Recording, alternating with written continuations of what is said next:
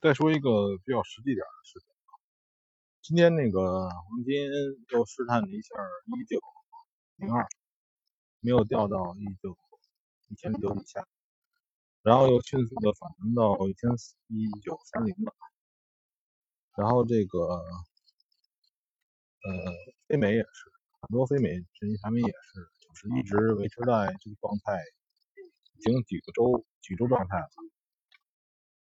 嗯，现在的这个经济形势呢，我认为啊，它进入了有可能进入进入第二波的这感觉，就是它美元的后续发力可能会慢慢来的。嗯，对于黄金来讲呢，黄金这个两千美元这个大坎差不多了，我觉得有可能差不多了。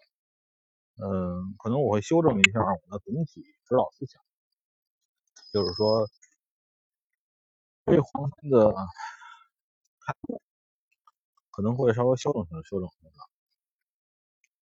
我不说这个东西一定正确啊，就是因为这个在这个经济的上次四月多四月多那那一波的下降的过程中，现在已经反弹回原位，不管你从那个美指。哦，不是指就是什么公司指数，还有从那个恒生股票来看呢，已经恢复到原位，对吧？股票股票，但是股票经济嘛，经济现在并不怎么样。呃，疫情后呢，这个整个的一个变化，国际形势的变化，可可以我们不要去分析怎么样，但是它确实现在是很乱。是确实的，就是变革的时代。这个时候的这个，经过前一轮这个黄金的暴涨，非美的涨，然后这个世界的中心呢还是美国，这是毋庸置疑的。所以可能还会回到常态吧。因为这个在这个疫情刚发展的时候，曾经出现过一段时间是出现过一次，这叫什么现金为王。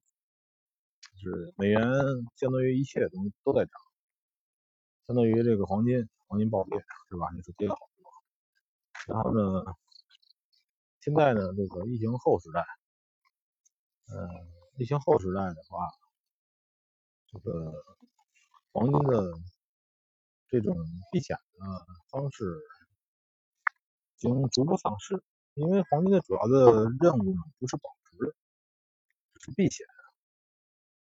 当这个避险，就是说跟之前的预期啊发生了不一样。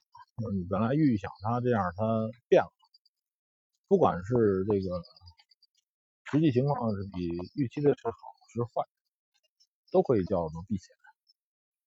当这个险已经发生之后呢，避险可能会这个能这个作用可能会慢慢丧失，有可能啊。这只是有可能，我也不想这么靠你，你靠我这么一个预测就下大赌注。我只是有点对我之前的这个黄金继续往上涨的这个信念做削弱，对吧？有可能这个黄金两千左右是一个以后的多年之前的一个大点。咱这么预测，这么预测也没有用处，因为这个我不会按照这个预测来做具体交易。只是这样的一个感觉吧，感觉这个这个位置呢已经放了几周，然后呢避险功能已经丧失，本身的保值的作用黄金是没有的，黄金是没有保值。呃，所以呢就是有的人如果说你想赌空，那我不赞同，我不赞同啊，就现在你你非得现在卖空啊赌着。但是有的人呢，这个嗯逢看着黄金往下跌了，就就买入，就是认为这个反正这种东西一定要买，这个是极力不赞同的啊。这个东西像这个贵金属的保值能力已经丧失了，呃，这个东西要小心，不要有这个。这个这个买入的这种惯性，这个会死人的。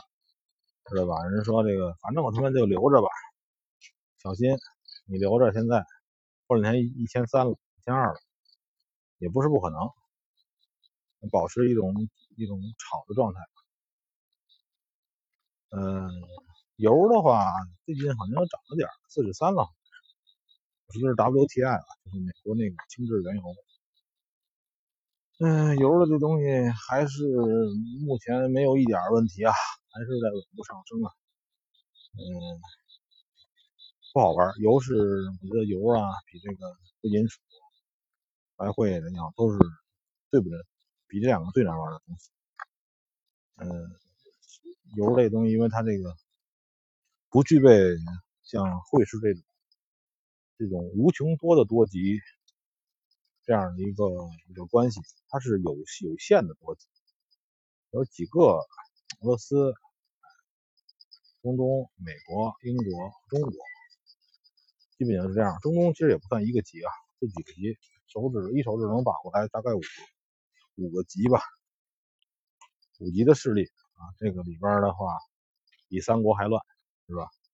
然后呢，因为它市场盘子也不大，哪一级抽风是吧？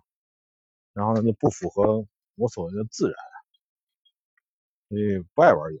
嗯，油也可以玩，就是几年可能有那么一次机会吧，看着吧，就这个观察者好好看着。